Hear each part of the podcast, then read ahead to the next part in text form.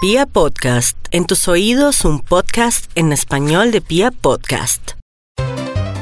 Ah, Hola, buenas tardes. Buenas tardes, ¿con quién hablo? Con Sandra. Sandra, usted que hace poniéndose la ropa interior de mi hermana. Ay, tan imbécil este idiota.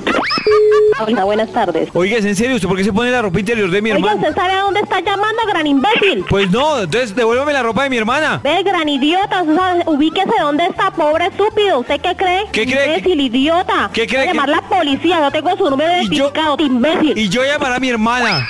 ¿Qué le pasó, idiota? Que me devuelva la ropa de mi hermana. Venga hasta acá y me la pide, gran idiota. Venga hasta acá, ¿usted sabe dónde es que vivo yo? No porque soy una persona que respeta y no se pone la ropa ajena a los demás. Oiga, ¿usted sabe a quién le está hablando? ¿Sabe dónde estoy viviendo yo? ¿Sabe quién soy yo? Sí, usted es la que se pone la ropa de mi hermana. Gran idiota, yo no necesito nada, pero eso tengo para comprarme, deje ser idiota. Además yo vivo aquí sola, o es que su hermana es la rimada acá. No, es que mi hermana se pone buena gente y usted usa de ella y le coge las medias y le coge las faldas y le coge la ropa interior. Sí, ¿y quién es su hermana? Ay, pues ¿quién es mi hermana? Pues con la que usted se pone la ropa. Respete, pobre aparecido muerto de hambre. Compre...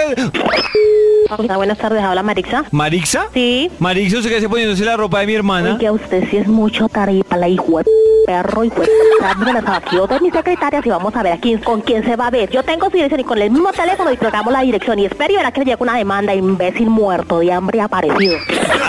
¡Ay, usted!